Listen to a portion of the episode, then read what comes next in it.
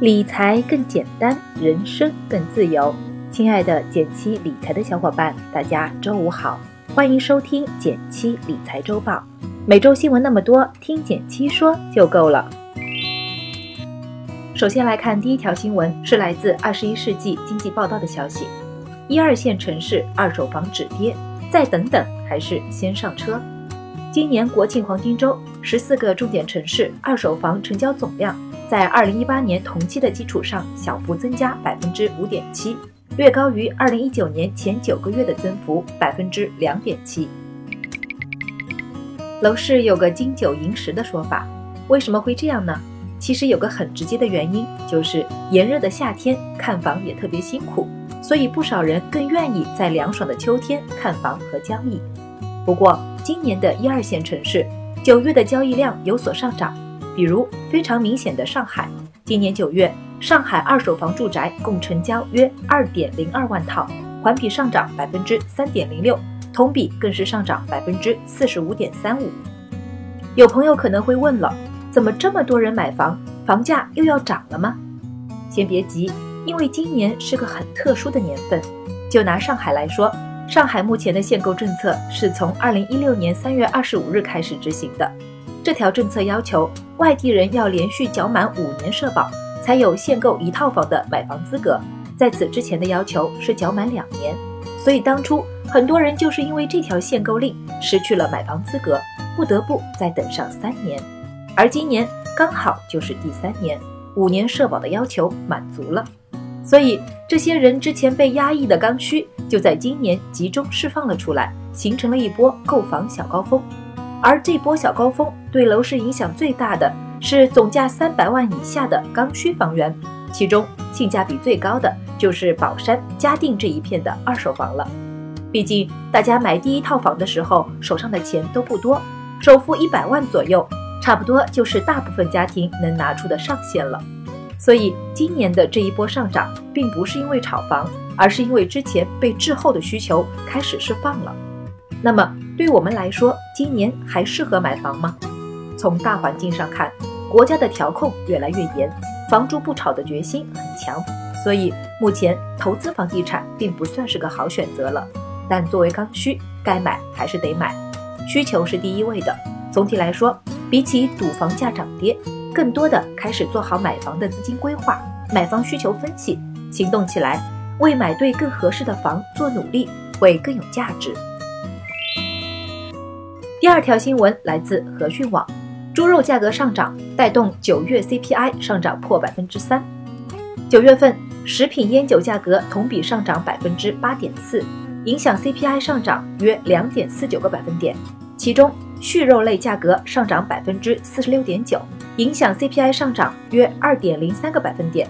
猪肉价格上涨百分之六十九点三，影响 CPI 上涨约一点六五个百分点。看到这条新闻，很多人第一反应估计是 CPI 是什么？简单来说，CPI 是居民消费物价指数，它的涨跌在一定程度上反映了通货膨胀的情况。举个例子，假设过去一年 CPI 涨了百分之三，大概就代表一年前一百块钱能买到的东西。现在要多花三块钱才能买到了。当然，这个具体的东西有专门的定义，是反映一篮子商品的整体价格变化。一般情况下，CPI 年涨幅超过百分之三就需要重视了，而当涨幅超过百分之五，就是严重的通货膨胀了。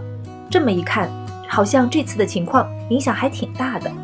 但要注意的是，这次 CPI 的上涨主要是由猪肉引起的，因为非洲猪瘟的爆发。以及我国目前比较严格的环保政策，市面上的猪肉供给变得很紧张，这就导致猪肉的价格出现大幅上涨。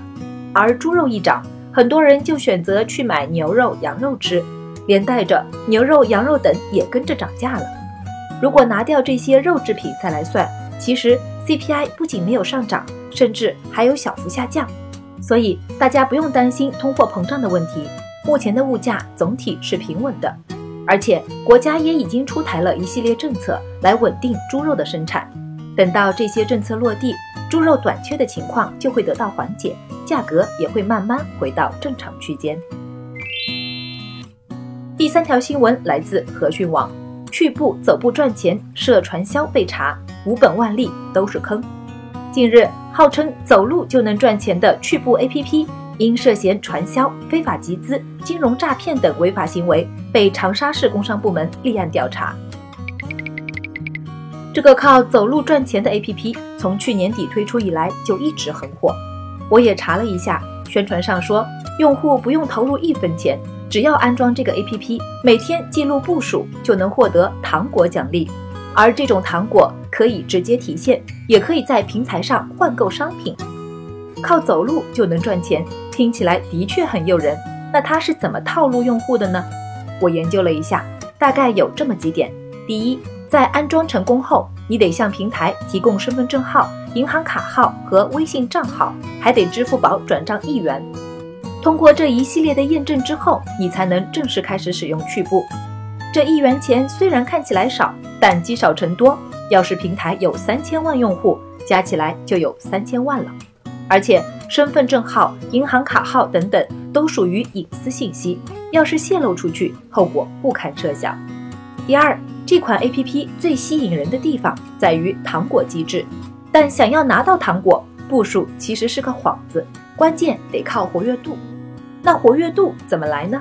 就得靠推荐新用户，也就是所谓的拉人头。而且糖果的变现需要手续费，而会员等级越高，手续费就越低。那等级如何提高呢？主要也是靠拉人头。所以它确实属于传销模式，只有进来了新人，上面的人才会有收益，否则即使你费尽心思，也很难实实在在赚到钱。其实。类似这样的骗局，市面上层出不穷。比如前段时间曝光的刷新闻赚钱的 APP 等等，就是同样的套路。这也给我们敲了个警钟，得提高警惕，千万不要轻信这些赚钱的广告。天上不会掉馅儿饼，看起来白赚钱的机会，背后却往往藏着更大的陷阱。第四条新闻来自第一财经：獐子岛扇贝第三次逃跑，海螺又摊上大事儿了。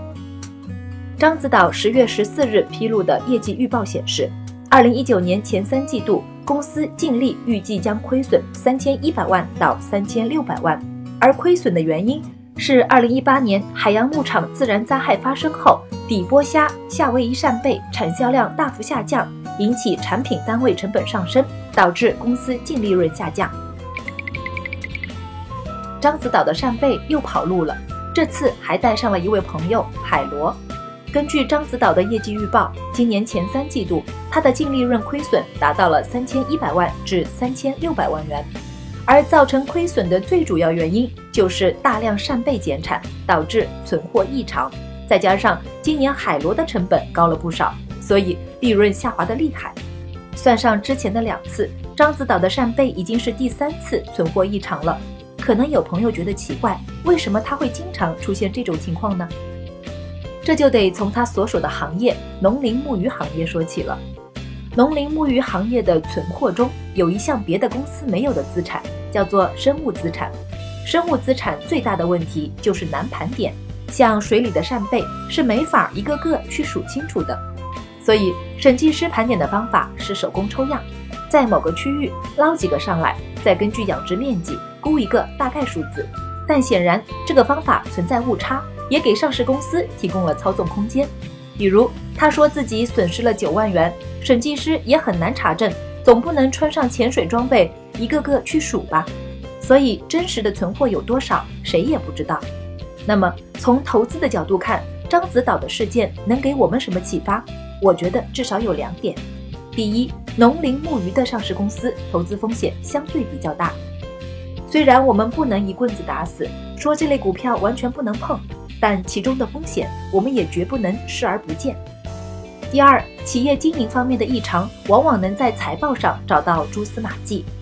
虽然财务指标不合理，并不代表一定存在造假，但如果我们能在投资前看一下财报，仔细辨别各项指标是不是异常，就能提前排除一些地雷股。最后到了一句话新闻时间，皇上你也该知道一下。来自《二十一世纪经济报道》的消息，十一长假后首个证监会例行发布会上，新闻发言人高丽宣布，证监会将在二零二零年落实提前取消期货公司、基金管理公司以及证券公司外资持股比例。来自和讯网的消息，十月十五日，央行定向降准第一次实施落地，下调零点五个百分点。来自二十一经济网的消息，十月十四日，诺贝尔经济学奖揭晓，授予美国麻省理工学院教授巴纳吉·迪弗洛和哈佛大学教授克雷默，以表彰他们在减轻全球贫困方面的研究贡献。感谢大家收听今天的减七理财周报。一同感知正在发生的变化，提高经济敏感度。